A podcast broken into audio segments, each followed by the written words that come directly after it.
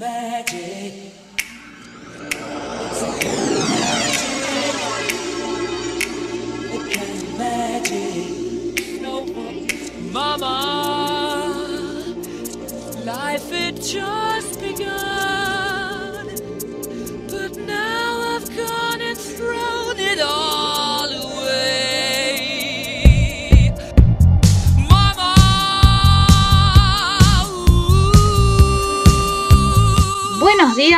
Buenas tardes o buenas noches. Bienvenidos a la décima octava transmisión de la segunda temporada de la Radio del Merodeador, el primer podcast argentino sobre Harry Potter. Mi nombre es Arilu y nos vamos a bajar del forangue de los Weasley porque ya nos chocábamos contra el sauce boxeador, o más bien él nos chocó a nosotros en forma de pandemia de coronavirus. Y como seguimos grabando a la distancia, le voy a enviar un mate súper simbólico al ex copiloto y co-conductor Neo. ¿Cómo estás? ¿Cómo ha estado tu semana? Hola, hola, buenas noches. Estaba esperando los mates. ¿Cómo andan chicos? ¿Todo bien? Bien, bien, qué sé yo. Eh, sí, e- exactamente eso. ¿Qué sé yo cómo estoy? La semana ha sido media rara, tal vez un poco más optimista que la última vez. Pero acá andamos, está tirando para no aflojar eh, y caminando hacia la luz que vemos al final del túnel. Se nota que tengo hambre, ¿no es cierto? Quizás, no sé, este... Ah, Cierto, Este, cierto. Mucho no tengo para contar. Les, sí les quería comentar eh, tal vez una cosilla más personal mía. Que es que eh, no sé si ustedes conocen el desafío de dibujo y entintado a través de las redes sociales que es el Inktober. Uy, yo lo conozco, Sí. pero no sé si puedo hablar todavía. Sí, sí. Hola, Hola, gente. Hola, gente. Pará, pero no, vos, vos seguí y después yo lo sigo. Sí, no pasa nada. Ahora te paso el mate y, y hablamos. dale, dale, dale. claro, Entonces- ahí te pasó el mate. Recuerden que soy el nuevo. Claro. bueno, eh, resulta que hace poco eh, nos enteramos que, mm, que el creador e impulsor de, de esta movida Inktober que nos, nos interpela mucho a los, a los dibujantes y a los creadores, artistas plásticos, visuales, que mm, el chabón estaba haciendo guita con, con trabajos que no eran suyos. Ay, qué divertido. Sí.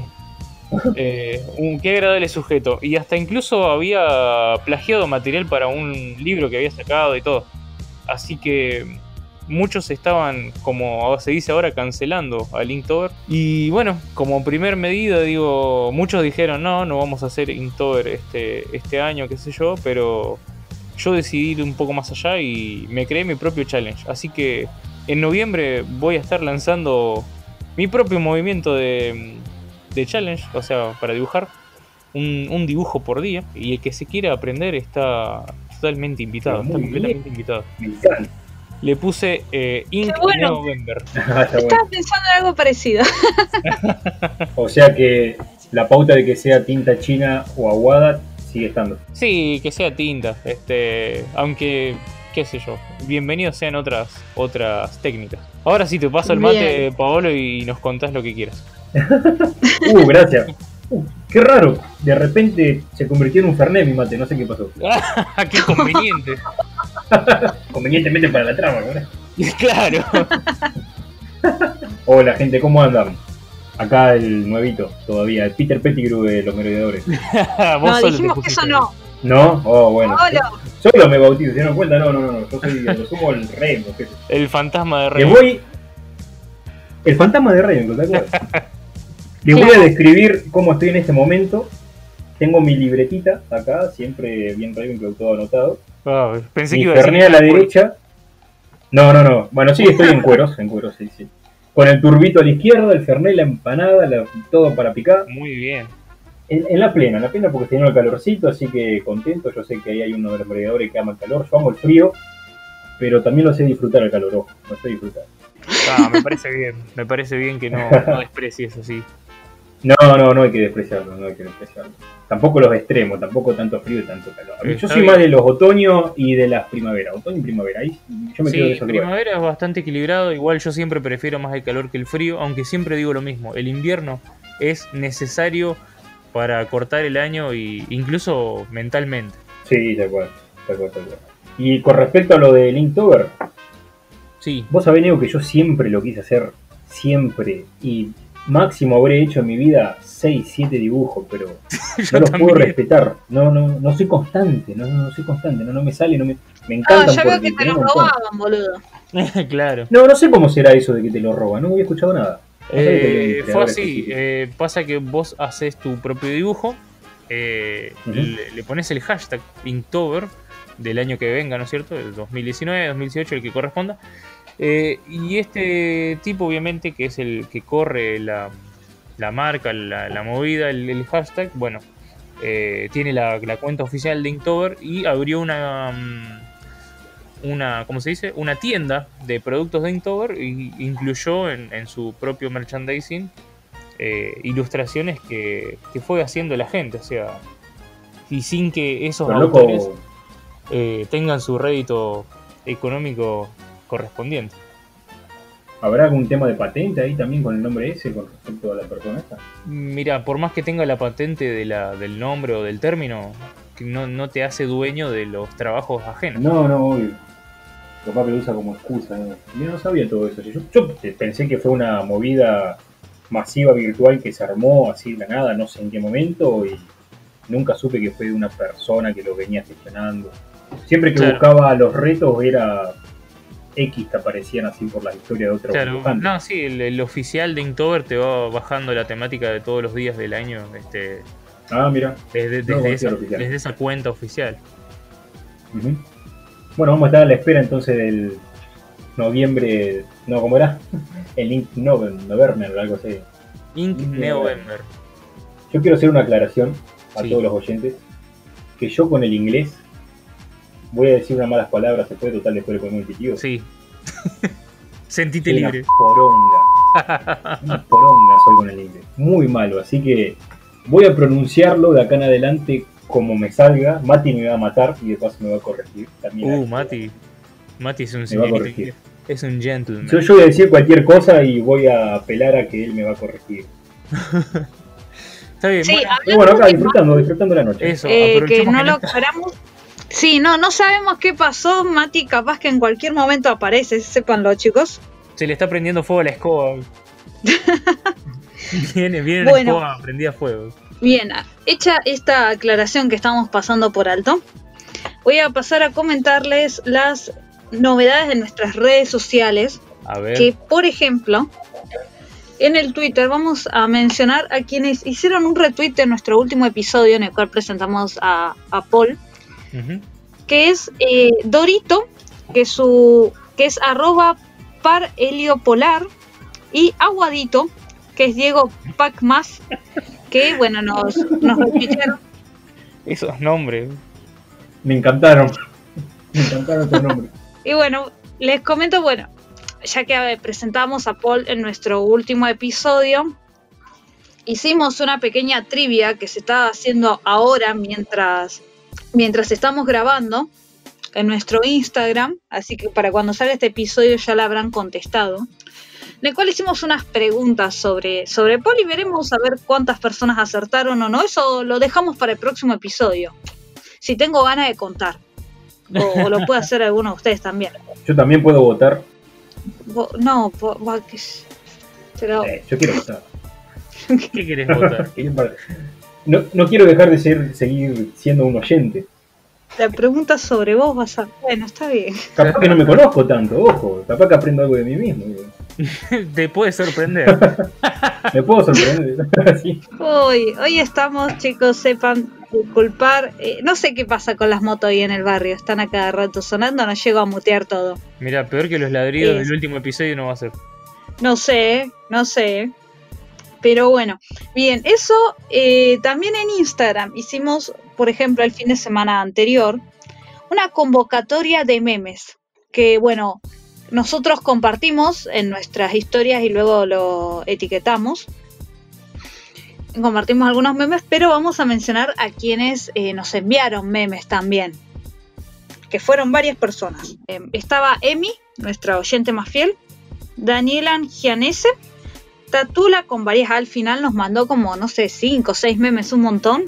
Eh, Nuria de Siré nos mandó uno que hizo ella sobre los Dumbledore. También tenemos uno de Juro-solemnemente. Y luego eh, Laura Lombard nos escribió un mensaje para pedirnos que le enviemos un meme y, y lo subió a su historia. Eh, fue, fue un fin de divertido, la verdad. Había muy buenos memes, tengo que decirlo. No sé a ustedes qué les pareció. Hubo, hubo algunos que fueron excelentes. Eh, yo mandé uno que me resultó muy divertido y bueno, no pude apro- desaprovechar la, la oportunidad para compartirlo con la audiencia. Y es el de, el de Scooby-Doo. no sé si lo vieron. Uy, ¿cómo era? Por favor, recuérdamelo. Que estaba Voldemort deshaciéndose y dice, eh, me hubiera salido con la mía si no fuese por culpa Oh. de esos chiquillos entrometidos y su perro. Y estaba el equipo de Scooby-Doo con las caras de que eran Harry, Ron, Hermione y Ginny. Y el estúpido perro era obviamente Sirius Black. Ah, ese era tuyo, boludo. Sí, lo vi, lo vi. Estaba bueno. Estaba muy bueno. Estaba bueno. Igual a mí el que me gustó es el de McGonagall diciendo que a veces les pone un gato normal en la clase. Ah, ese lo subí yo. No, unos cuantos subieron ese, ¿eh? Sí, es cierto. Sí, sí, sí, ese, nos lo- ese fue el que nos lo pidieron. Me gustó también el que Sirius está hablando con Harry y le dice, los padres de Neville tuvieron un destino peor que la muerte y, y aparece Hermione diciendo, fueron expulsados. ¿sí? Está bueno. Sí, sí, sí. Bueno, y eh, tenemos unos comentarios de Emi sobre el episodio anterior que ella propone a Hugh Grant o Simon o Simon Peck como Sí. Ludo Bagman. No sé ustedes qué opinan, si lo tienen más ubicados estos Eh, actores. Eh, Hugh Grant puede No. ser, pero hay que hacerlo más pelado. eh, y, y ambos son británicos. Simon Peck por ahí lo veo como muy, muy flaquito para ser de, de, de Ludo Bachman. Mm. Tiene que ser un poco más fornido y él es un, un chico más bien, más bien flaquito. Claro. También Sí, dice que bueno, que a Batman lo ve como Raven en el estilo sinvergüenza como Lockhart. Yo lo No veo re. Gryffindor, loco. Sí, yo Para también. mí porque Emi es... Hola, Emi. Hola, Emi, que la más fiel seguramente lo va a estar escuchando. Para mí porque ella es Gryffindor y no quiere tener un Gryffindor. Y lo tiró, lo tiró acá para Ravenclaw, claro. Claro, lo tiró, lo pateó para acá, que somos todos, la mayoría de Ravenclaw. Y encima otro Gryffindor, sí, sí, pero a mí lo tiró a propósito para Ravenclaw. Mm, vamos Sí. a preguntarle. Bueno, después eh, dice que la, la Wanda Nara del Quidditch es la frase del año. y luego nos compartió un meme que dice que para ella las clases con el falso ojo loco eran como la clase de Don Ramón en la cual dibuja el signo de una calavera y dice esto significa peligro. Tal cual. Ay, qué buen episodio. Sí, eso ya no, no, me, me causa mucha gracia. La única vez que los estudiantes de la vecindad aprendieron algo cuando estuvo Don Ramón, ¿ves? Tal cual. Igual que, igual que Ojo Loco cuando estaba con la poción. Alto profesor era. De una. Ay, qué, qué- qué buen episodio del Chavo también, igual. Eso queda anotado para el episodio que nunca hicimos y que nos debemos desde la temporada pasada, que, que lo había dicho Santi, que era el de los crossovers de, entre universos. Que puede ser un buen Uh. crossover el chavo con Harry Potter. Muy bueno, ¿no? Hay, hay que armarlo bien. Sí. Aceptamos ideas de nuestros oyentes. ¿Puedo Ah, tirar sí. una que se me está ocurriendo en este momento? Dígalo. Sí, La tiro no nomás. te voy a decir que no. Yo soy muy fanático de, aunque creo que lo hago contra mi voluntad, mi voluntad y lo debo hacer todos acá, A de seleccionar en las diferentes casas a personajes de series, películas. Yo me Ah, sí, me doy eso cuenta y de repente los voy poniendo.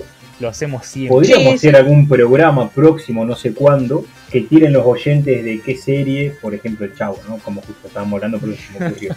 y que vayamos tirando luego alguna selección de casa de cada uno y por qué. Sí, de La una. tiro, ¿no? Bien. De La una. tiro, la tiro. Sí, sí, sí, puede ser, puede ser. Les decimos a nuestros oyentes que pueden enviarnos las sugerencias de para hacer crossovers o también de esta serie en las cuales acomodemos a los personajes de acuerdo a sus casas. También puede ser. Y lo último de redes sociales es que Gise nos etiquetó en su historia porque probó el pochoclo con chocolate y sal y dice que lo aprueba. Es más, a ver, tiene, tiene un comentario como que si no recuerdo mal, lo compara con las galletitas de arroz. Ah, bañadas en chocolate. Con el verdad, sí. Debe ser.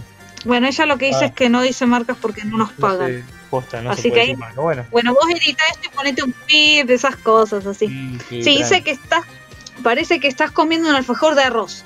De esos cuyas marcas no nos pagan por mencionar. Me imagino que un poquito más rico que eso, porque eso es como lo más rico que podés llegar a encontrar, entre comillas, lo más rico cuando uno hace tieta. Y Eh. ya como Eh, tirándole rico. chocolate arriba, ya como que cortaste la dieta al medio. Sí, por eso. Acuchillaste la dieta. Sí.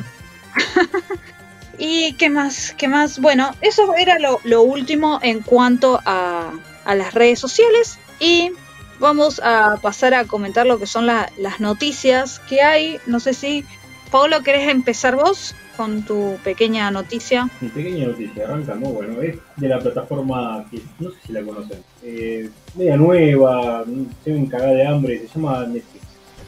Ah. Ah. pensé que ibas a decir Blockbuster. No, no, no, ni idea.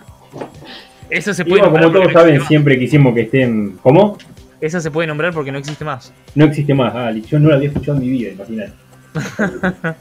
Uy, me, me dijeron que creo que quedaron cuatro locales y hace un tiempo, no sé por qué ni dónde, ya no me acuerdo, había una gráfica de cómo los blockbusters se iban expandiendo alrededor del mundo y después iban desapareciendo los puntitos. Y era- estaba muy bueno, Mira. realmente. Blockbuster. ¿Y tenían las películas de Harry Potter? Uy, vos sabés- alguna debe haber tenido. Una que otra sí. Bueno, porque Netflix no nos quiere poner las películas de Harry Potter, solamente las que ya todos conocemos. La Claro. segunda. ¿La cuarta estaba? No, no estaba. No, no estaba. No, A partir de la quinta hasta la. Bueno, las últimas, ¿no? Sí, la quinta estaba. Sí, sí. Sí, Sí. de la quinta en adelante. Y la segunda. Sí, bueno, se ve que como todos fan de Harry Potter estamos esperando que pongan todas las películas, no lo hacen. No sé por qué encima, seguramente ya lo discutieron esto ustedes, Sí, olvidé. pero no sé por qué arrancaron de atrás para adelante. O sea, ¿qué sentido tiene arrancar de atrás para adelante? No, no me entra en la cabeza eso. Pero fue una bueno, cosa rara. El menor sentido así. porque tenía la, la séptima parte 1, que es la, la menos autoconclusiva de todas. No te sirve ni, ni para empezar ni para terminar. Claro, tal cual, ni siquiera para las nuevas generaciones que están, viste, curioseando, que no tienen ni idea de lo que es, capaz que Claro. no, no saben ni que existe. No, no, no tenía ningún sentido. O paso a leer un poquitito las noticias. A ver, Sí. ¿qué pasó? ¿Qué pasó con Netflix? Uno de los pedidos que más aclaman los usuarios del servicio de streaming alrededor del mundo es la saga completa de Harry Potter de la productora Warner Bros. Para ver una y otra vez las aventuras del joven mago con sus amigos Hermione Granger y todos los amigos que ya conocemos, la cámara secreta. Actualmente solo cuentan con la cámara secreta, la Orden del Fénix y la Reliquia de la Muerte, la que decíamos recién, la 1 y la 2. Se ve que hubo una especie de troleo por parte de la compañía de tanto que jodemos, tanto que jodemos para que estén, y se nos viven cagando de la risa. Porque no lo necesitan, eso, ¿no ves? Claro. no lo necesitan. Hasta que la competencia no apriete fuerte, no lo van a poner. Ser un comentario recurrente, Netflix recordó a los fanáticos de los films basados en la novela de J.K. Rowling de una manera muy particular que no cumplirá sus deseos. En la red social Twitter escribieron, desmitiendo los fake news. Solo verán UN episodios antes de irte a dormir. Fake. Tu amigo usará tu cuenta solamente una semana y después creará una para el fake. Todas las pelis de Harry Potter llegarán este mes a Netflix Fake. O sea, se cagaron. Acá hay una captura a pantalla de lo que pusieron. y se cagan de risa de todos los fans, prácticamente. Todos empezaron a publicarle memes, bardeando a Netflix, etcétera, Sí, sí. etcétera. Pero yo no sé, ¿ustedes cuándo estiman que va a llegar a pasar el sueño de que esté, que se pueda hacer? Ya que está Animales Fantásticos me sorprende, yo con eso estuve contento, aunque esté la 1. Pero de que se Sería pueda bueno que saquen la 2, aunque sea. mínimo la 2, ¿no? Porque ya que salió hace poquitito, algo más o menos moderno, qué sé yo. Sí, lo que yo tenía entendido es que como en realidad son las mismas películas que están en todos los canales que tr- transmiten en Latinoamérica. Los canales que explotan las películas de Harry Potter que dicen, ah chicos, ¿qué podemos hacer? Ay, vamos a hacer que hay una maratón de Harry Potter y les ponemos las películas totalmente desordenadas en el cable. Tienen como, para Latinoamérica están establecidos que están como, distri- como licencia de distribución estas películas, las que vos mencionaste. Las que están en esta plataforma son las mismas que tienen Ah. los contratos de cable. Mirá, Y ahí mirá, nos cabe, básicamente. tal cual. Claro, eh, son esas nomás y no van a ser otras justamente por el, por el contrato que tienen con, eh, con vos. ¿Cómo se llama esta otra plataforma? Con Peacock, que va a tener todas. eh, y, HBO, y HBO las perdió, ¿era así? No me acuerdo. ya lo habíamos Uy, comentado en otro episodio. Claro, porque HBO, HBO Max eh, las tenía y las perdió y va a pasar a Peacock ahora. Todo de la saga completa. Mm, sí, sí, sí. Estaría bueno que por lo menos esté, no se puede por estos motivos, ¿no? Pero, no sé, la 1, la 2, la 3. Y después, con eso, como para el que es completista y quiere darle una especie de, de principio y final a una historia, no que arranque la última, de la 5, de la 6. O por lo menos de Animales Fantásticos, lo que decía Ari, que esté la 1, la 2, bueno, y después no quedamos con la ganas. Claro. Pero bueno, eh, entonces nos tomaron el pelo, nos hicieron unos chistecitos, estaban aburridas la- la- la- los community managers de Twitter de, de, de Netflix. Y se ve que en cuarentena tienen más tiempo de sobra. Claro. Bueno, Ahora tiene que decir las Eh. noticias Mati, me parece. no, mentira, no vi. tenía que hacerlo, tenía que hacerlo. Como oyente, siempre fui muy fanático de la risa del patriarca, ¿era? ¿Cómo era? El, sí, Sí. la risa De los caballeros, de Sí. los caballeros del zodíaco, ¿eh? Sí, sí, muy, muy fanático como oyente. Todavía me cuesta despegarme del papel de oyente, por eso. No pasa nada, uno puede... Nosotros al menos escuchamos los programas después de que los subimos y todo, así que en cierta forma... Va, lo que pasa es que igual lo escuchamos ya con otra idea más autocrítica y La, que, que bueno, ya te, te vas a ir acostumbrando a eso, Paul, no te preocupes. Brevemente les comento que eh, del lado del Quidditch, que creo que estamos ante la última noticia del año relacionada con el Quidditch, que es que se publicó el nuevo reglamento. El tan esperado reglamento. ¿Qué fue? Sí, sí, sí, sí, no sabes cómo. Unas ganas de que cambie el reglamento que ni te cuento. bueno, más o menos. Eh, ¿Qué decir? Yo acá lo tengo impreso, estoy justamente con unas cuestiones de estudio que en realidad me han impedido todavía leerlo, pero bueno, me, me- me imprimí sus 163 páginas en inglés, porque a mí la pantalla para leer no me va. Y bueno, habrá que ver qué, eh, qué otros cambios hay, cómo se explican las cuestiones. Ustedes imagínense que yo inten- intenté ver el nuevo arranque del partido en la pantalla y me, se me pusieron los ojos como huevo frito, no había forma, me, perdí.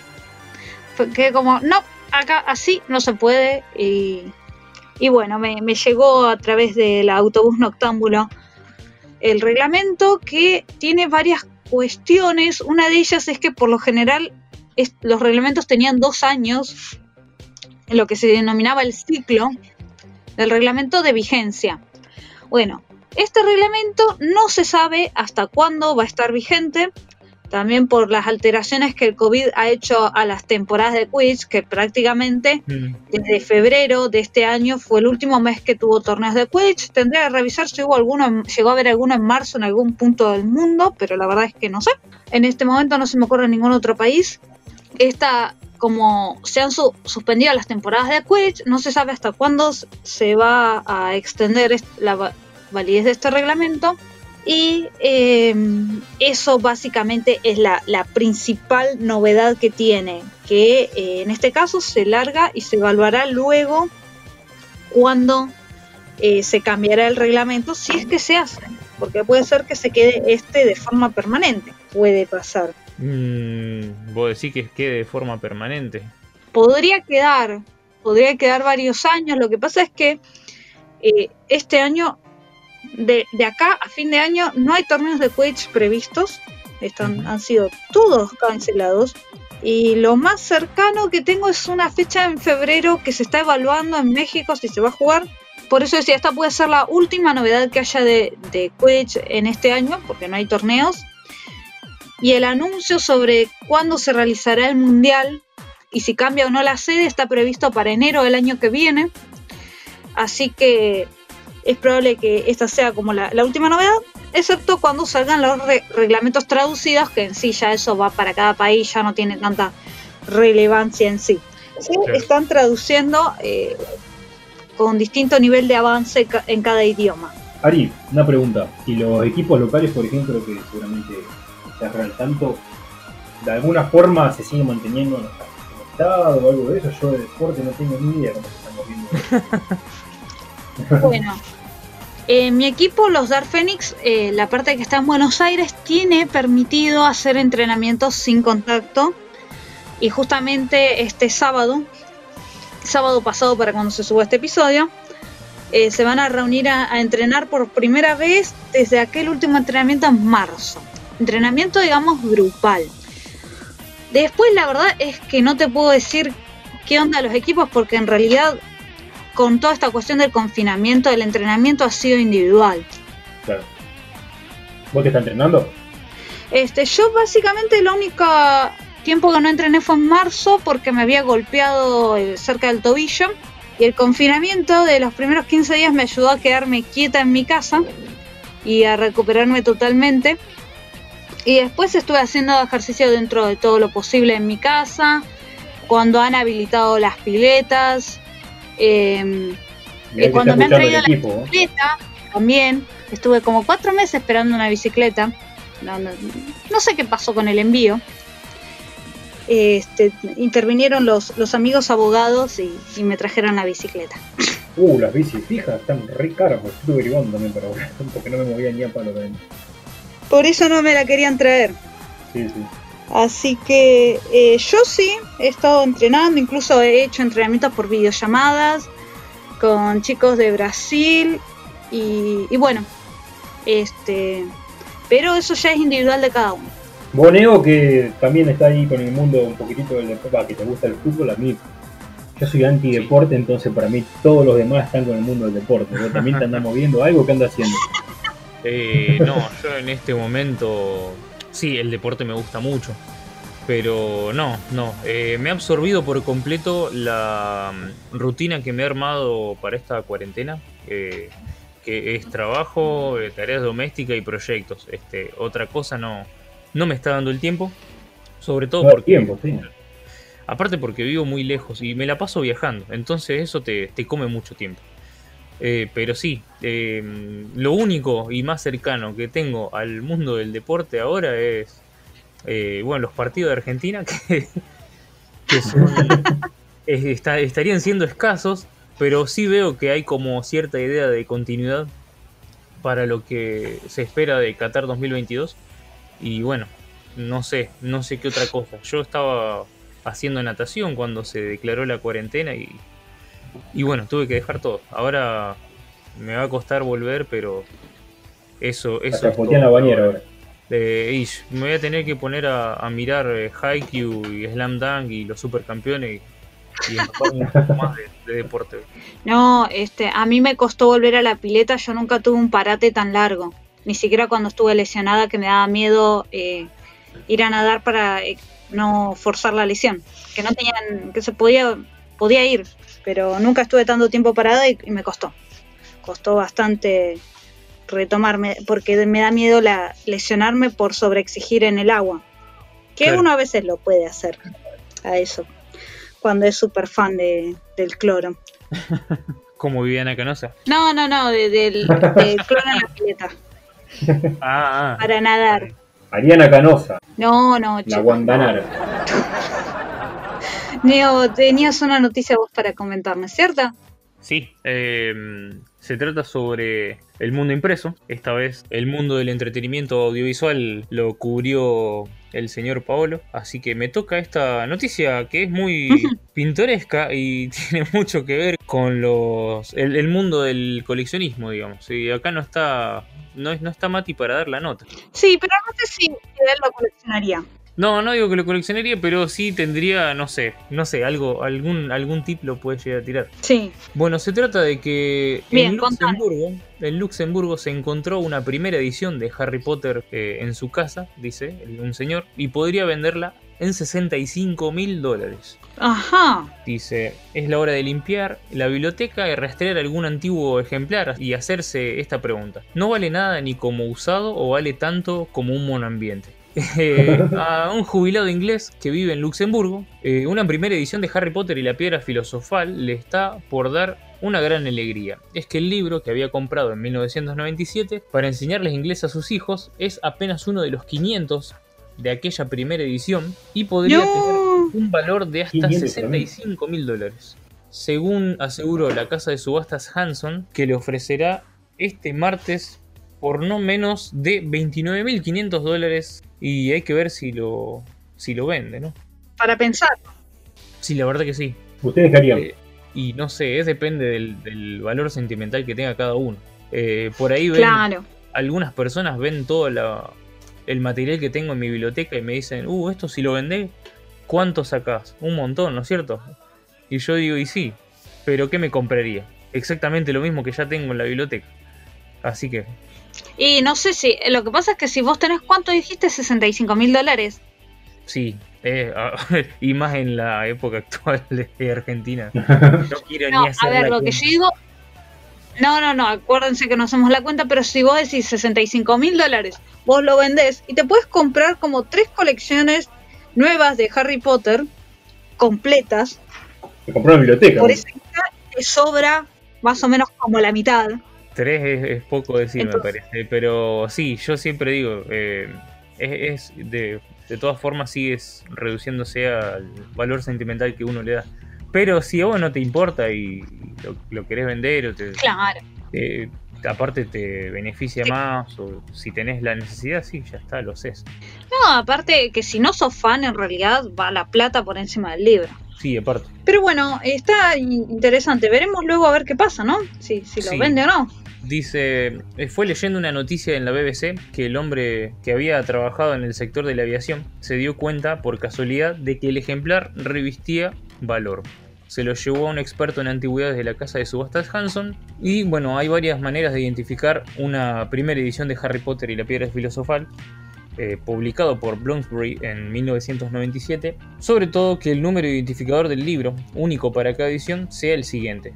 Dice 10987654321. Eh, efectivamente, el ejemplar es una de las primeras 500 unidades que vieron la luz eh, de la popular novela y será subastada este martes. Dice el señor, me sorprendió mucho, pero no pude creerlo hasta que el especialista me confirmó que era uno de entre los 500 primeros ejemplares que existen del libro en el mundo. Y Bien. después vino Chomley y dijo, no lo sé, Rick, parece falso. Así que me había perdido que, bueno, ya estaba definido que subastaba, así que. Eh, esta primera edición de la saga de Harry Potter, comprendida en 7 novelas, está valorada entre 29.500 y 41.300 dólares, pero en la casa de subastas calculan que el británico puede llegar a recibir hasta 65.000 dólares Ajá. por el buen estado del libro. El experto en antigüedades Ah. Que la historia le conmovió mucho, ya que este libro fue comprado hace más de 20 años por un padre para ayudar a aprender inglés a sus hijos. Y ahora con este dinero, el británico residente en Luxemburgo ayudará a comprar una casa a su hija. Ah, está bueno. Va, qué sé yo. Sí, también. Sí, mejor historia que de amor que Crepúsculo. Yo le diría a mi hija que se vaya a buscar un laburo y me quedo con el libro o me compro más cosas de Harry Potter. Escúchame, andate a trabajar, me te van a vender el libro mío que no lo tiene nadie o que vos no querés laburar, buscate una casa. Eh, Perdón, ¿no? En fin. No, está bien. Está bien. Está, está, está buena tu, tu aporte, Paul. Bueno, ya pasamos entonces a lo que es nuestra sección de, de stalkeo propia del podcast, ¿no? ¿Cómo? Ah, ah, eh, ¿Dónde en el mundo está Tom Felton? Ahí, ahí tenés, Paul. Gracias. Bueno, ¿dónde, ¿dónde en el mundo, si no me fallan los cálculos, en Estados Unidos, en Los Ángeles, está de regreso Tom con su querida Willow, que la ha sacado a pasear con su skate en la calle, que nos ha llenado de sus historias de eh, distintas veces que juega con Willow, incluso varias veces lo han mostrado mientras le da eh, le da de comer en un plato que es como que tiene es como unos círculos que tipo laberinto. No sé bien cómo se llama pero bueno es un plato que está así. Y un montón de veces nos lo ha mostrado dándole comer en ese plato. Sí, no, no sé ¿Qué bien si, si tendrá algún desafío el plato, no sé. También mostró una foto eh, que estaba en Home Suites 2 by Hilton en la ruta 66 y recomendó una canción que se llama The Lost Song de The Cats Empire. Eh, La compartió desde Spotify para recomendarla. Ella estuvo haciendo unos vivos hizo un par de vivos. eh, a mí siempre me llama la atención, él inicia los vivos y yo trato de entrar y cuando vos entras tiene como 60.000 personas mirándolo, es terrible. Por ahí generalmente se quedan 40.000 personas y bueno, él estuvo básicamente tocando la guitarra, después quedó eso en su Instagram TV para que luego lo vayan a ver. Y hablando del feed, por ejemplo, lo que estuvo anunciando es que va a estar haciendo lives en, en TikTok. Estuvo haciendo un live en TikTok con, con otro cantante. Y ahora este, también estaba anunciando un live. Hizo también un live con su fans club oficial, Felbits, si no me acuerdo mal. E incluso dejó el número de teléfono. Y yo se ve que no sé, lo agendé mal o qué onda. que dice text me. No, no entiendo, chicos, qué, qué es lo que hice mal acá. Pero no, no me aparecía como contacto de WhatsApp. No, no sé qué, qué hice mal. Y lo, una de las cosas más importantes que hay anunciado en sus redes sociales es la serie que está subida en Netflix a partir del 15 de octubre. No sé si está en Latinoamérica, no me fijé. Ya me fijo. Yo creo Que que es sí. eh, una guía, la guía de niñeras para la para cazadores de monstruos o no, no practiqué esta traducción, así que lo eh, Babysitter's Guide to Monster Hunting o para la cacería de monstruos, sí, sí. En donde el monstruo es Tom Felton, aparentemente. eh, así que. Ay, yo no lo había entendido así. Él está haciendo un personaje bastante bizarro. Me llamó um, la atención. Hay que ver qué onda. Para mí, el monstruo es él. Pero bueno, veremos a ver qué, qué onda la serie, si es que la podemos ver. Está, está, ya la encontré. Sí, está en Netflix entonces. Sí, sí, sí, acá estoy tratando de reproducirla y sí. Perfecto. Bueno, entonces la, la podemos ir a ver y vamos a, a ver de, de qué se trata y si Tom Felton es o no el monstruo por, por la estética que él tiene en la que muestran las imágenes. Para mí era el monstruo, pero veremos a ver si, si estaba equivocado o no. También subió otra foto mostrando que usa un cubrebocas de Gryffindor y colgado esos, esas tiras de las cuales uno se engancha las llaves de... Sly- Bueno, pensé que era de Slytherin. Y Sí, es de Slytherin. En el cual él aclara que no está confundido. Usa el hashtag héroes wear mask y eh, para fomentar el uso de, de los barbijos. Y también mostró, subió una foto de Willow abajo de la mesa mientras él tenía un bacon en el plato y Willow mirándolo con, con amor al bacon. Así que, en fin, eh, ah, y siguió subiendo fotos con Josh Herman sobre cuando grababan, en este caso, la Cámara de los Secretos. Está así como melancólico de esa época con Josh. Se ve que deben estar hablando y bueno, suben fotos. Así que bueno, atentos que ahora también está haciendo eh, lives en TikTok. Pueden seguirlo eh, arroba T22Falcon. Y también pueden verlo en la serie que ya veremos a ver qué. Perdón, me parece que una película, Ari. Oh, sí. Estoy viendo acá y dura una hora y media y después tiene unos créditos Ah, sí. de 15 minutos más o menos y no hay más episodio. Entonces sí, no, es, es una, Sí, una sí, película. una No sé si- me debo estar confundiendo quizás con otro proyecto de él que era de, de una serie. No, me he emocionado, yo pensé que iba a tener un montón de capítulos para ver. no estaba trabajando en algo Bueno, bélico. bueno. Él no estaba trabajando en algo Sí. de, del subgénero bélico. Sí, sí, sí. ¿Lo vieron en Flash? Bien, perfecto. No, todavía no. No, uh, tienen que ver. Eh, a, a Tom sí lo vi en Flash, hacía de, de Julián, Sí, Julián. pero sí, ya se, se le terminó el contrato. Creo que una temporada estuvo solamente. No spoilemos, no spoilemos. Bueno, ni- eso, exacto, no, no spoileamos. Bueno, bien, ya cerrado lo que es esta parte de, de noticias en sí, vamos a recordar nuestras redes sociales. Eh, Polvo, ¿querés recordar algunas? Las Uh, primero las tendría que saber para después recordarlas, pero si quería con intento. Puedo decir Instagram solamente. Eh, ¿te, ¿Te acordás los hashtags? No, Creo que tiene que ordenar Es prioridades. un desastre como ese, chicos, sépanlo. solamente les puedo decir que para buscarnos en Instagram tienen que poner Radio del Merodeador, Enter o como sea en la tecla del celular y ya nos pueden encontrar. Bien, Instagram. esa parte está. Y hasta ahí llegué. Esa la tengo. Perfecto. Bien, Neo, en Twitter y en Facebook, ¿cómo es? en Twitter como arroba Radio Merodeador y en Insta, eh, perdón, y en Facebook como la Radio del Merodeador. Bien, usen, eh, usamos los hashtags y los invitamos a ustedes a usar los hashtags merodeadores argentinos y pandemia merodeadora. Y les recordamos que nos pueden escuchar en iBooks, Spotify y Google Podcasts, donde además en Spotify tienen dos playlists. La primera playlist es música merodeadora con las canciones que ganaron el break musical de la primera temporada. Y playlist del merodeador con las cuales pueden escuchar las canciones que van ganando los breaks musicales de esta segunda temporada. Que en este caso, la canción ganadora fue Ay. 28 a 25, o sea, una diferencia de 3 votos nada más. A ver, vamos a ver, vamos a ver qué pasó. Vamos a ver qué pasó.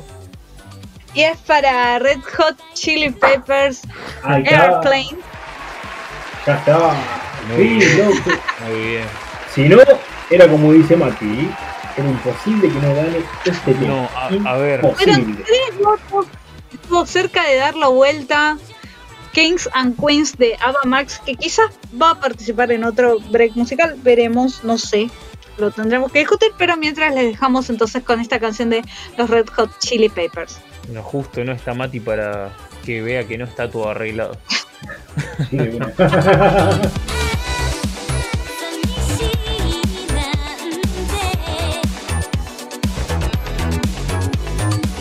La radio del merodeador, donde la magia te encuentra.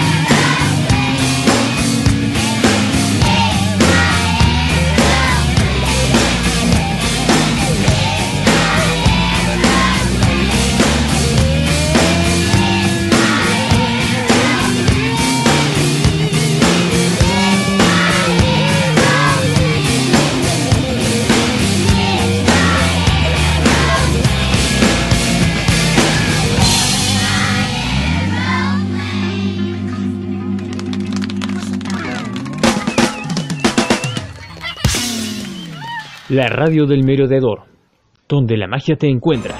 Lumos, juro solemnemente que mis intenciones no son buenas.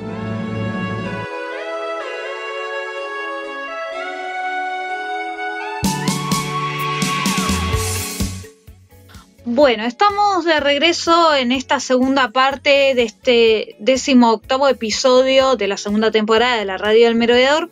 No les adelantamos porque ya perdimos la costumbre de hacerlo.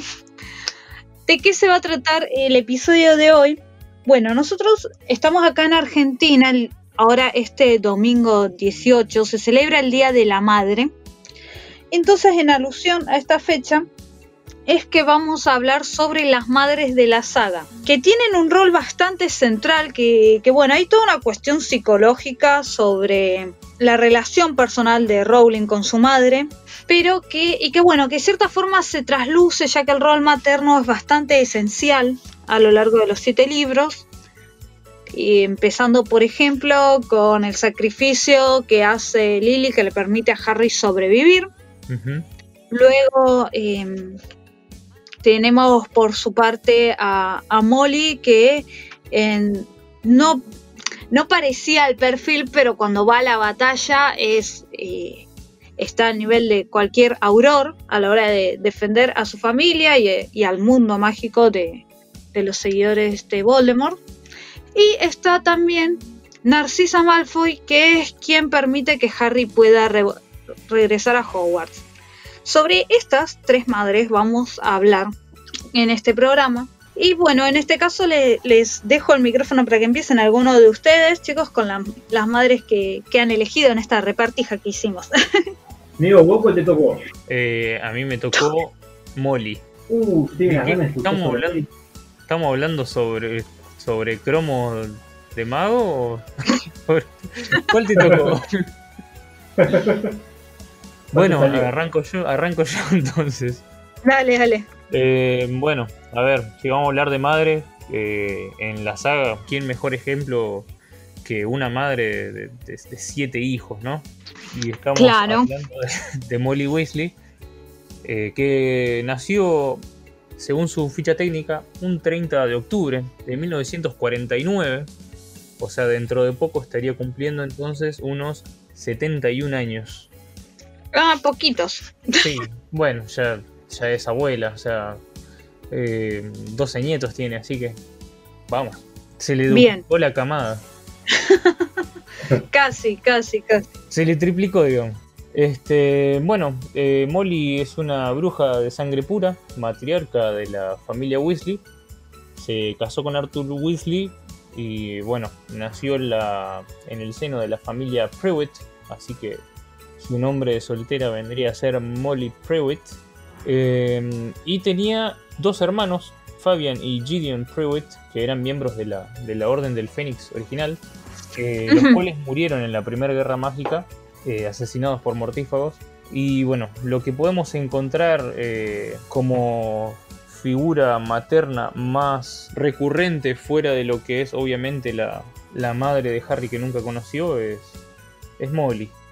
Molly acogió en su Ah, casa sí. a Harry no desde el minuto uno, digamos, pero sí fue una de las primeras personas con las que Harry habla y, y es mago igual que él. Claro. Y bueno, fue, fue ella quien le indicó cómo cruzar a través del, del andén 9 y 3 cuartos para acceder al, al tren de Hogwarts.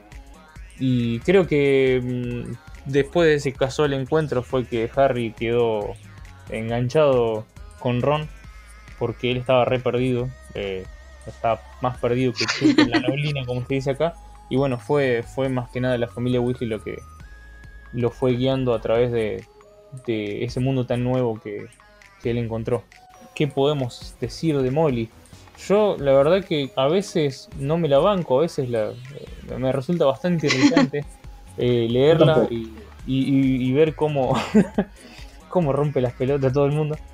Pero, mm, qué sé yo, eh, se la banca bastante para lo que es, bueno, un- una familia numerosa, eh, tener bajos recursos y, bueno, también ser parte de una organización como lo es la Orden del Fénix, que tiene a cargo una, oposición al, lado oscuro. Tiene, no sé, una impronta bastante aguerrida. Eh, no por nada es Claro. la, la madre de, de toda una familia Gryffindor. Fíjense que, que ninguno de, de la familia Weasley es de, de otra casa que no sea Gryffindor.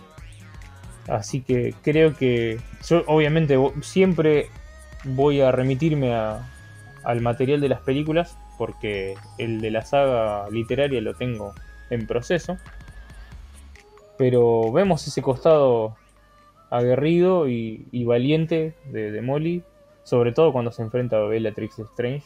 Recuerden Claro. que es, es muy, muy célebre la escena en la que la hace mierda. Y, y bueno, Este, la- su- cuando su cuando lo veas en el libro vas a ver que es mejor, incluso. Oh, espero, espero que sí, espero que sí. Eh, la verdad que tengo mucha expectativa de, de esa batalla. Eh, y su frase tan célebre, Not my daughter, bitch. Eh, no, con mi hija no, eh, perra. Creo que la, la caracteriza mucho a Molly. Sí, Si vamos a hablar de otros aspectos, se ve bastante aficionada a la limpieza. No, no, no se le escapa una, incluso hace que, que todos sus, sus hijos se dediquen a eso. Y a la, a la cocina. Creo que es, es una madre bastante arquetípica de las del siglo pasado, que aparte de ser sobreprotectoras, eh, son a veces chillonas, te, te mandan a hacer tus tareas, te mandan a hacer tus, tus quehaceres domésticos. es muy madre, es muy ama de casa. Sí, sí, tal cual. Y bueno, eh, es seguidora de, de Gilderoy Lockhart, eh, gran fanática de Yo tenía todos los libros. Y, y de la cantante también. Ay, ¿cómo se llamaba eso? Tengo un bloqueo que no me sale. Sí, yo también. No, y no lo tengo anotado. Pero bueno, eh, creo que aporta mucho a lo que es eh, la psicología del personaje de, de Harry, el, el protagonista. Que hasta entonces eh, Sí. la, la única forma que tenía de, de ver una figura materna era en su, en su tía Petunia. Y bueno, eh, Molly viene a ocupar de, de golpe ese, ese lugar y me parece que es para Harry por lo menos es muy grato porque aparte eh, el trato que tiene con Harry es como demasiado especial. Sí, Díganme ustedes pues, por qué por qué hacen eso que aparte creo eh, no, no- obviamente no es no es el caso de mi de mi vieja pero sí he visto muchas otras madres que atienden muy bien a, la- a las visitas. A mí me ha pasado en otras casas eh, de chico y con sus hijos no es igual. No sé no, no díganme ustedes si, si no le ha pasado. Bueno, lo que pasa es que cuando los hijos son ajenos, por ahí uno no se preocupa tanto algunas cosas, ¿no? Eh, es como que uno no pasa la vergüenza si, si el otro pibe se, se porta mal, digamos. Es el, el propio padre. Yo creo que en el caso de Molly, eh, ella estaba plenamente consciente de, de la familia que tenía Harry. Y que Mm, yo eh, sí veo que, que muchos lo critican por el trato preferencial que le daba a Harry, pero creo que bueno, lo hacía por una cuestión de que, de que el pobre chico suf- sufría maltrato familiar, ¿no? Es este Sí, y aparte de haber perdido su familia de la forma en la que lo perdió.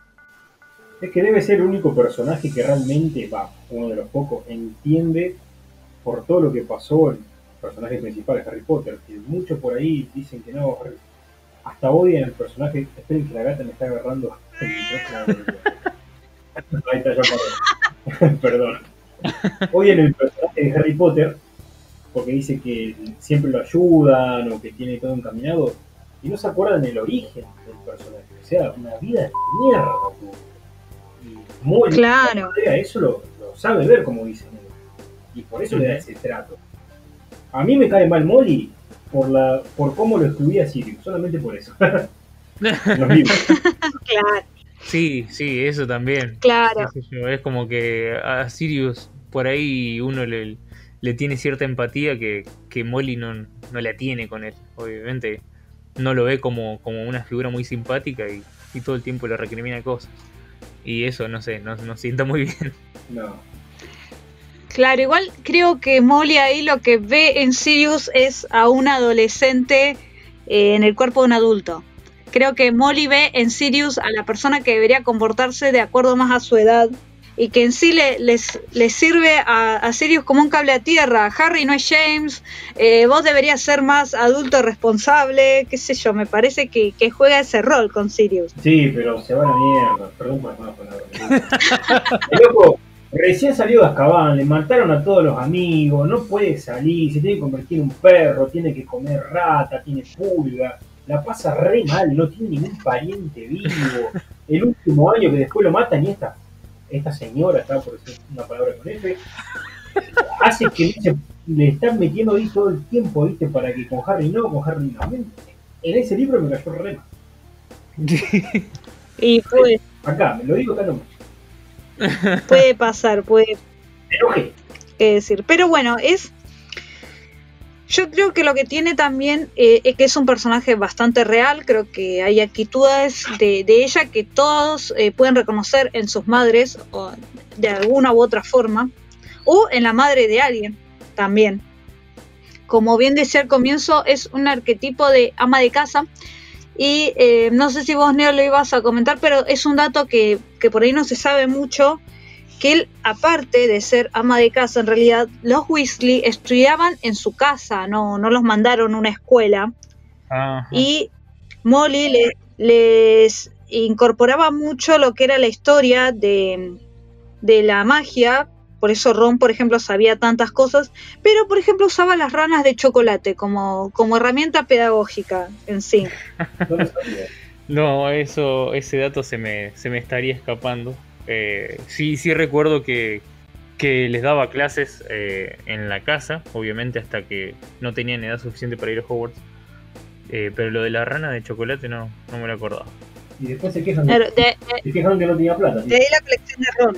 Claro, de una. Em, bueno, em, si quiero tirar un último detalle, un, un último Sí. dato. Molly en la gran pantalla fue interpretada por la actriz Julie Walters, eh, lo cual me recuerda y me remite a que cómo no iban a salir eh, 100% pelirrojos los pibes y si tanto la madre como el padre eran, eran pelirrojos. No había chance. Claro. Este, sí, también, bueno, está la cuestión, eh, lo, lo hablaremos en otro momento de si los Weasley eran o no los, lo que serían los herederos de Gryffindor, que yo creo que en el momento en el cual dijeron, porque Gryffindor era pelirrojo, es, bueno chicos, qué duda queda, ¿no? Pero bueno, Claro. a las pruebas me remito. No sé si porque querías acotar algo más sobre Molly, yo era sobre, solamente lo de la educación en la casa, lo cual tampoco es una tarea fácil. A- o sea, hasta cierta edad, hasta entrar a Hogwarts, ella lo iba educando. Claro, la educación básica en sí la tenía en la casa. Claro. Yo no tenía el dato ese de la rana de chocolate. Lo que yo me quedé pensando es que siempre que no tenían plata, no tenían plata y las ranas de chocolate eran re caras. La- las ranas de chocolate son caras en este mundo, no sé en el otro. También, nunca vieron, bueno, yo un enfermito, y vi cómo pasaban a moneda actual, por así decirlo. Ah, no.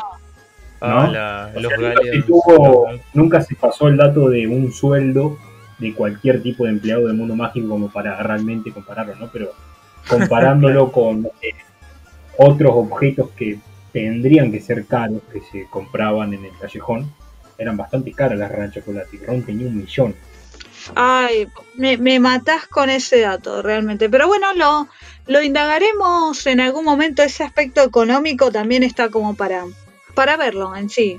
Y, y bueno, ya este dicho esto en sí, solamente me quedaba aclarar que bueno, la, la cuestión de educar a los hijos en la casa no es una tarea simple, cosa que todos los padres de chicos en edad escolar en esta cuarentena lo han podido comprobar. Así no estamos. Sí, sí, sí. eh, había un meme al comienzo de la cuarentena que decía, eh, chicos, eh, toman, haciendo clases en la casa, aldea 2 de eso, eh, los padres demasiado poco ganan los docentes. Pero bueno, ¿qué, qué vamos a hacer? Bueno, vamos a pasar a la siguiente madre que le toca a Paul. Bueno, a mí me toca una de las madres del mundo mágico, la madre Evans, vamos a ponerle el apellido. Una madre que siempre dejaba la comida sobre la mesa para su hijo. Siempre para los cumpleaños le hacía una de las mejores madres para mí, que le hacía todos los regalos posibles, que súper mimaba, engordaba a morir. Petunia, no, mentira, mentira, Petunia. No, Estaba a punto de decir todos los cumpleaños hubo uno solo. uno solo, sí. Ah, y hubo regalo para ese cumpleaños. Ahora ya vamos a llegar. Bueno, a mí me tocó el Diemas. La querida, la querida gran, la que para mí derrotó a. Ujú. Para mí, en- por lo menos en ese momento en parte lo derrotó, no del todo, ¿no? Sí. Lily Evans. Claro. Característica principal, sus ojos. Los recansaba con los ojos. Todo el tiempo los ojos, los ojos. Bueno, Lily Evans, a ver, Lily Evans nació el 30 de enero de 1960, por lo que ahora tendría unos 60 años aproximados, me parece, si no me falla el cálculo mental. Sí. Así es. 60, sí, sí. Hija de Mogul, muy importante, porque se crió en un mundo totalmente mortal, lejos de todo. Se llevaba bien con la tal mencionada Petunia, hasta el momento en que empezó a desarrollar los poderes. Y como Claro. los padres empezaron a tener un poquitito más de preferencia, por lo menos así lo relata Heidi, como lo sentía Petunia. Y empezaron los celitos. Y bueno, no sé si es excusa para que Petunia sea lo forra que se puso después con Harry, para mí no. Pero bueno, por ahí arranca todo. Conoció a Snape, que vivía en el mismo pueblo, que lo voy a pronunciar el pueblo, y vuelvo a aclarar, yo lo voy a decir como me sale, porque no entiendo Lo nada inglés. aclarando. ¿eh? Lo voy a seguir aclarando hasta que ya lo tengan metido en la cabeza. El pueblo es Cocker Wolf, Cocker Wolf, algo así era. Yo acá lo escribí también con denuncia, así más o menos haber piqueo tanto. Aprovecha que no está Mati. Aprovechamos por esta Mati, me ha quedado feo. Le deben sangrar los oídos en este momento a Mati, si lo está escuchando. O sea, en este pueblo estaba Snape, solamente que en una parte un poquitito más turbia, por así decirlo, más pobre. No, más pobre, no más turbia, dice que es, turbia, que es pobre. Y por eso Petunia Sí. lo gastaba mucho, argentinizado. Y Lily se llevaba Sí, bien. también por cómo vestía. Claro, el- la vestimenta tenía la vestimenta del padre o de la madrera, no me acuerdo. Ay, Tenía ropa vieja no. de. no la verdad que no sé por qué me parece que de la madre tenía ropa vieja. ¿no? No, no quiero Tenía ropa que no, no se correspondía, ma- estaba mal vestido, como, como los magos en general. Voy, sí, porque el padre era Mogul de Snape, el príncipe mestizo. Bueno, Eh, con la ropa temática todo el tiempo. No sé, la cosa es que Petunia siempre lo agarraba de punto porque justamente también tenía poderes como Lily y Snape le empezaba a mostrar a esa edad de que yo era mago, que en cualquier momento iba a llegar la carta de fuego, hasta que le llegó. Tenía una Claro. buena relación con Snape. ¿Por qué pronuncio tanto, mencionamos tanto a Snape? Porque justamente gracias a, esa, a ese buen trato que tuvo siempre ella con Snape, más allá del camino que fue tomando, por sí solo, el personaje de Snape, gracias a ese trato, la profecía se cumple y rebota la maldición sobre Voldemort. ¿Por qué gracias a ese trato? Ella al tratarlo tan bien, Snape hasta el último momento, que me estoy yendo casi al final ya, hasta el último momento le suplica a Voldy, yo le digo Voldy a Voldemort, me parece más tierno, ¿viste? Porque se hace malo. Está, está, está bien, es válido. Está bien, la de- ella- eh, Snape a Voldy le suplica que a Lily no le haga nada. Después le suplica que a todo, pero en realidad era Lily. Entonces Voldy a Lily le da la posibilidad de que se retire. Al no retirarse, al querer matar a Harry Claro. de bebé, que era el hijo nacido en tal fecha de los padres que lo desafiaron tres veces, que sería Lily y James, le da la posibilidad, ella se niega y ahí se activa el encantamiento este protector del sacrificio, que era uno de los más poderosos de- por sangre, y le rebota, la mata, y cuando quiera, se le, o sea, el encantamiento ya se le pasa la protección a la sangre de Harry. Lily ya muerta. Cuando Voldy quiere matar a Harry, ahí automáticamente el maleficio asesino la rebota. O sea que gracias al buen trato que tuvo Lily y a la protección de su hijo, el poder de una madre fue más fuerte que el mago más oscuro de la saga, claro. por así decirlo. ¿Qué más sobre Lily? Fue en Encantamientos. Yo de Encantamientos quiero decir algo. Porque en A todos ver. los lugares donde siempre leí y escuché, Lily siempre fue. Hay un meme sobre eso, no lo pude encontrar para publicarlo en esta semana. Eh, Lily Haremos otro, haremos otro. Vamos a hacer otro, sí, porque meme tenemos millones, está bueno. Tendría que ser semana. Lily siempre se la remarca como que, o sea, era muy inteligente, sí, todo, pero que en encantamiento sobresalía muchísimo. Que estaba en el club de las eminencias, todo esto. Para mí, que ella le pedía a Snape la tarea, los apuntes que le ayude, se aprovechaba. Para mí, ¿eh? la tiro ahí nomás, la tiro nomás. Y Sí, todos los en pociones, en pociones. En pociones, ¿qué dije yo? En encantamiento dije. Encantamiento. Encantamiento, la cambié, la cambié. En pociones, perdón, en pociones. En pociones para mí hizo la gran Harry con el- los apuntes del príncipe mestizo y aprobó todo así. Para mí, no sé. Sé, eh, creo que sé cuál es el meme al que te referís, así que espero que lo, lo encuentres. Vamos a hacer otro, otro fin de memes, así que estuvo muy divertido. Pero sí, creo que ya sé cuál es el meme que decís. Y yo por lo general cuando encuentro memes buenos de Harry, siempre los guardo. Así que una captura de pantalla la habré hecho seguro. Bien, eh, bueno, Neo, no sé si vos querías eh, comentar algo sobre, sobre Lily. Sobre Lily. Claro.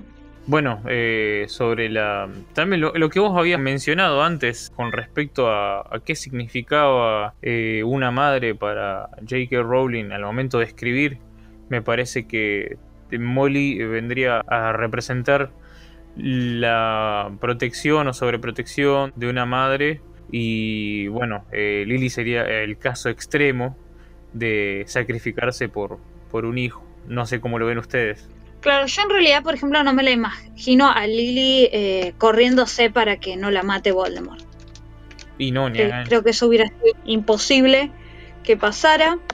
Creo que está dentro incluso de lo que es el rol materno, ¿no, ¿No es cierto?, de, de proteger a- al hijo desde, desde la gestación misma, calculo, diría yo. Claro. Pero en sí no, al menos yo por ahí no tengo mucho más que, que acotar. Eh, Lo que se ve de Lily es que es una persona que tiene carácter, que, que bueno, no sé si algún día sabremos qué es lo que hizo James para que ella acepte salir con él, pero que tiene un bonito carácter lo tiene y que también dentro de todo lo que es el, el buen corazón de, de mantener su amistad con, con Snape hasta que Snape la cagó en sí. Y bueno, Hay un complejo de Edipo importante también ahí a nivel inconsciente, como siempre, ¿no?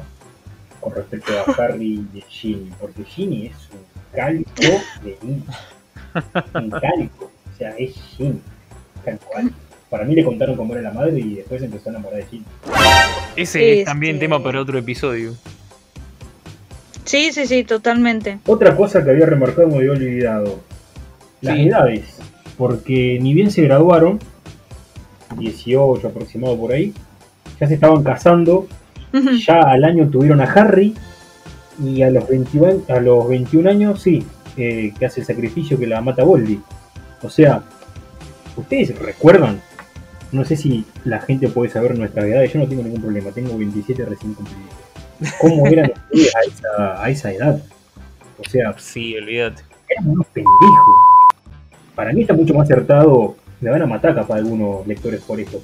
A nivel cinematográfico, los actores, Sí. la edad que tenían, que leyendo los libros, la edad que te están tirando, y vos te lo vas imaginando, y como que no me dan la- el nivel madurez de uno, viste, por más que sea mago lo que vos quieras. No me entra en la cabeza, ¿no? hay algo ahí, viste. Entiendo Sí, por Sí, lo igual- hizo, o sea, entiendo por qué lo Estamos en otra época. La, la gente. eh, recordemos que Harry nace en los 80.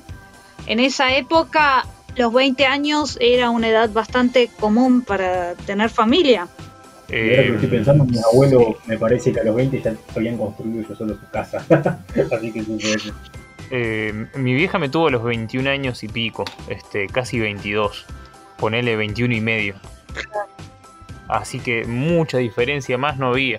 Pero si lo tengo que comprar con yo mismo, sí, o sea, no sé, es como mucho. Y con respecto a la representación eh, cinematográfica que vos decís, y los, los tipos que te muestran eh, eh, y la chica eh, son, son como muy mayores, muy crecidos para la edad que se supone que tienen. Pero pasa con muchos personajes, incluyendo el propio Snape, que es una persona mucho Sí. mayor a lo que, lo que te cuenta el libro. Y pues tiene la misma edad que ellos, así que Claro. como que uno se arranca con las películas y después va a los libros, hace un en la cabeza. Claro. Bueno. Bueno, y ya pasando a lo que es la, la última madre que tenemos hoy para charlar, tenemos a um, Narcisa Black, conocida generalmente como Narcisa Malfoy, nacida en 1955 Ujú. con su, tiene sus dos hermanas eh, Andrómeda y Bellatrix. Su estatus de, de sangre es de sangre pura. Es, eh, bueno, básicamente la, la matriarca de la familia Malfoy en sí. Yo siempre señalo que los Malfoy son, son lo que se dice una familia aristocrática. Sí, Que- los rubios menemistas. Que bueno, también que en este caso, bueno, se la ve bastante poco eh, en los libros al personaje, pero se lo ve lo suficiente como para captar el carácter de, del personaje en sí. La vemos, creo que, si no me acuerdo mal, cuando Harry conoce a Draco en Madame Malkin. Se le ve por ahí. Luego también eh, recuerdo el chiste que le hace Ron sobre a, a Draco en un momento de si, de si la madre tiene esa cara de, de oler mierda siempre o solo cuando Draco está cerca, Sí. que una de las ocurrencias de Ron. Y luego el carácter en sí de Narcisa se revela en el sexto libro cuando eh, JK nos muestra la conversación que tiene en la casa de Snape con Bellatrix, en la cual sabemos de, de lo que es la misión de, de Malfoy, de Draco, que es matar a, a Dumbledore, lo que es básicamente una misión suicida, que ella se, se da cuenta, muestra realmente que un análisis de la situación total, que eso, esto es un castigo por el fracaso de Lucius con el ministerio, y que bueno, que se la agarra con su hijo, y su prioridad es salvar a su hijo, eh, que no, no muere, entonces recurre a Snape como, una, como un amigo al cual le confía que ayude a Draco y que en caso de que no sea eh, que Draco no pueda cumplirlo, que Snape cumpla la misión de, Draco en sí. Así que bueno, uno más o menos toma esas, esas pistas en sí. Luego también se puede ver ciertos comentarios de que a Narcisa no le gustaba la presencia de los mortífagos en su casa. Eh, siempre se dice que Narcisa no era mortífaga, pero que estaba de acuerdo con la pureza de sangre, cuestión que, que inculca eh, a su hijo, que, que, bueno, básicamente es el, abanderado- el abanderado de la sangre pura, básicamente, de Claro. Draco. Lo mismo que comentábamos el otro día con, con Umbridge, que no era mortífaga, pero tiraba para. Agitaba para Goldie, como decía. como decía Mati. Claro. Bueno, en este caso igual esto es como que está mucho más explicitado su postura a favor de, de Voldemort y de la sangre pura. Que esta postura, en- bueno, cambia en el momento en el cual su único hijo eh, es puesto básicamente como carne para el matadero. Así que ahí en realidad es cuando empieza a mostrarse como eh, su prioridad ya no es tanto la, el Señor Oscuro, sino eh, su familia en sí. Entonces, cuando uno llega al punto culmine de la participación de Narcisa en la saga, que es el momento en que la envían a revisar si Harry está muerto o no, incluso, bueno, Narcisa evidentemente sospechaba que no lo estaba, y ahí, en el momento en que Harry dice a Narcisa lo único que le importaba era volver al castillo y recuperar a su hijo y tomársela, básicamente. Incluso aunque eso fuera a significar que mentirle a Lord Voldemort, que yo creo que básicamente es de las cosas más arriesgadas que uno puede hacer. Ya sea, eh, uno se puede ir a enfrentar a una batalla, ahora siendo uno no mortífago, pero quizás seguidor, o estar dentro del bando de Voldemort, animarse a mentirle, es algo que vemos en Snape y en Narcisa. Mm, sí, es cierto. Creo que lo vemos en Grindelwald, que bueno, está, eh, está en una cárcel, la cual, bueno, ya me vale madre todo, te miento Voldemort, pero a- ahí creo que paramos de contar. Sí, es cierto. Así que en ese caso, bueno, como siempre priorizamos lo que es acá el rol materno de eh, la protección de la familia. Eh, es una cuestión bastante estereotipa como la, la madre protectora de las familias en sí, que lo que vemos en Lily, con Harry, de, de cuidar a su hijo, en Molly también, aunque Molly también es, es, es guerrera, igual que, que Lily, ¿no es cierto? Ujú. Y en este caso, bueno, está el rol estereotipado de la, Y en Petunia, de la madre como guardiana de la familia. Sí, no olvidemos de Petunia. Bueno, bueno, otro día hablamos de Petunio. Así que lo que estaba viendo, por ejemplo, es que, bueno, logran, como los Malfoy sobreviven a la batalla, luego ella también, al igual que Molly, es, es abuela de, de Scorpius. Y acá hay un dato que no sé, me, me está apareciendo, no sé si vendrá de- del libro ese que, que yo no reconozco como fandom, como, perdón, como canon, como canon. que dice que a Narcisa no le gustaba Astoria Gringas, Gringas, su, su nuera, por nuera. su postura sobre la tolerancia de sangre. Mm, claro. Así que, ¿Cómo me repetí que no escuché? Su nuera no le gustaba. Ah, porque era mestiza. no, Claro. no, porque Astoria era más tolerante a la cuestión de la sangre. Ah, Recordemos que es una, eh, Narcisa es criada dentro de una familia con la ideología de la pureza de sangre, que obvia, bueno, obviamente el detalle que fue a la casa Slytherin es como que se da por sentado, ¿no? Pero bueno, en sí son los, eh, los rasgos que, que uno puede destacar de Narcisa a partir de sus pocas pero contundentes participaciones en la saga. y su peinado. A mí me llamó siempre la atención. El color, el color del pelo, que es bicolor. eso claro que tiene ahí. Sí. Ah, no, pero en el libro se supone que es rubia. Mm, Ahí va. de verdad. Bueno, otro, otro Ah, más. Rubio y rubio, 100%. Claro. Y bueno, ya como para ir cerrando, les dejamos a nuestros seguidores que nos comenten eh, qué opinan sobre estas madres también, sobre, cuál, sobre las tres, sobre una de ellas, sobre la que prefieran. Lo, lo dejamos también para que nos comenten eso y ya vamos eh, recordando nuestras redes sociales. Instagram, digo Instagram. Instagram. Instagram del. Pará que lo tengo que buscar porque no me lo acuerdo. Anda diciendo vos, Leo, y yo lo busco en mí. Sí, Neo, decí las redes vos. Bueno, eh, Déjame en Instagram. nos pueden- Nos pueden encontrar en Facebook como la radio del merodeador, en Twitter como arroba radio merodeador, y Paolo les va a decir, Y en Instagram como Radio del Merodeador. sí, desde que no, Perfecto. donde nos llegan normalmente los mensajes, eh, y no quiero dejar de comentar porque lo tendría que haber dicho al principio, pero bueno, nunca es tarde. Este programa va dedicado a Danae León de Gryffindor, que hoy estaría cumpliendo 20 años. Digo hoy porque estamos grabando hoy 16 de octubre. Hoy es su cumpleaños. Eh, seguramente este programa va a salir unos días después. Así que allá va el saludo. Y este programa va dedicado hacia ella. Eh, a fin de mes vamos Y a, hasta- a fin de mes vamos a nombrar todos los, los cumpleaños, ¿no? Pero Un muy feliz cumpleaños para ti. como siempre. Y además, dedicado también a todas las madres de, de los Potterheads que nos están escuchando, o a las Potterheads que nos escuchan y que son madres, que ya habrán pasado su Día de la Madre acá en Argentina. Nos queda recordar en los hashtags que estamos usando, que son merodeadores argentinos y pandemia merodeadora. Y bueno, Paul, si tenés brevemente las recomendaciones que, que damos, va, que tenemos en general, ¿no es cierto? Y la verdad que les voy a decir las que yo uso porque no me las acuerdo de memoria, tendré que haberlas anotado. Sí, contanos. Sí, Usar el barbijo, distancia social. Yo lo hago de dos metros, no me acuerdo si un poquito más o no, pero trato de tener una distancia de dos metros. Sí, sí, está, está bien. No se lleve la mano ni a los ojos, ni a la nariz, ni a la boca. Y por más que en el centro, no me, me imagino, yo veo siempre el centro, me imagino lo que debe ser en otros lugares, haya, no sé, 50% de la gente caminando sin barbijo, igualmente pónganse el barbijo, no les cuesta nada.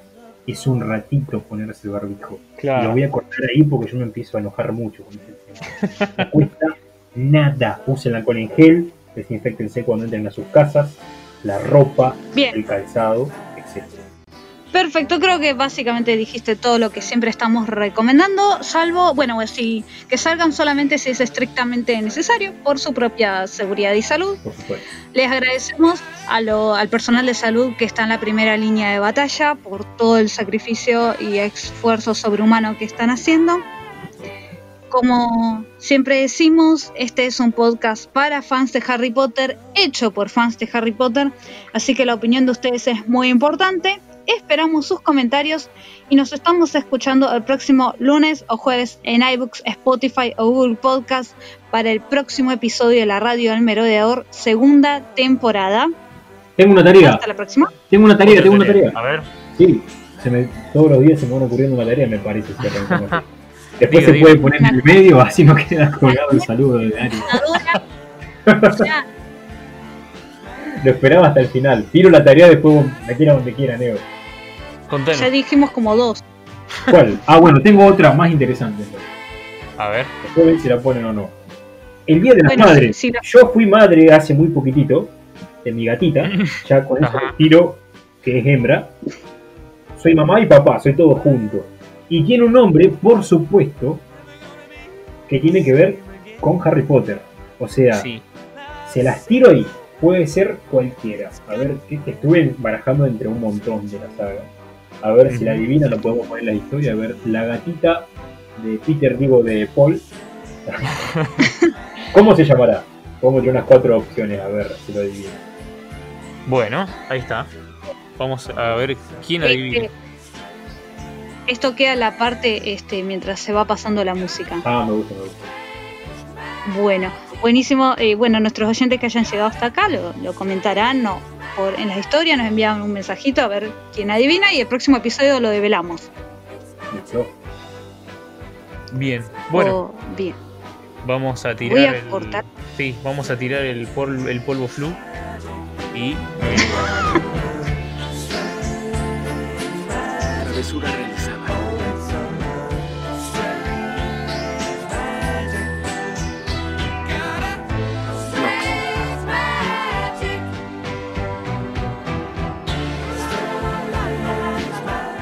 ¿Qué, qué vamos a hacer? Bueno, vamos a pasar a la siguiente madre que le toca a Paul, que es eh, Lily, Lily Evans. Ah, me la spoileaste. ¿Y cómo lo, cómo querías hacer? Y yo te iba a decir de otra forma.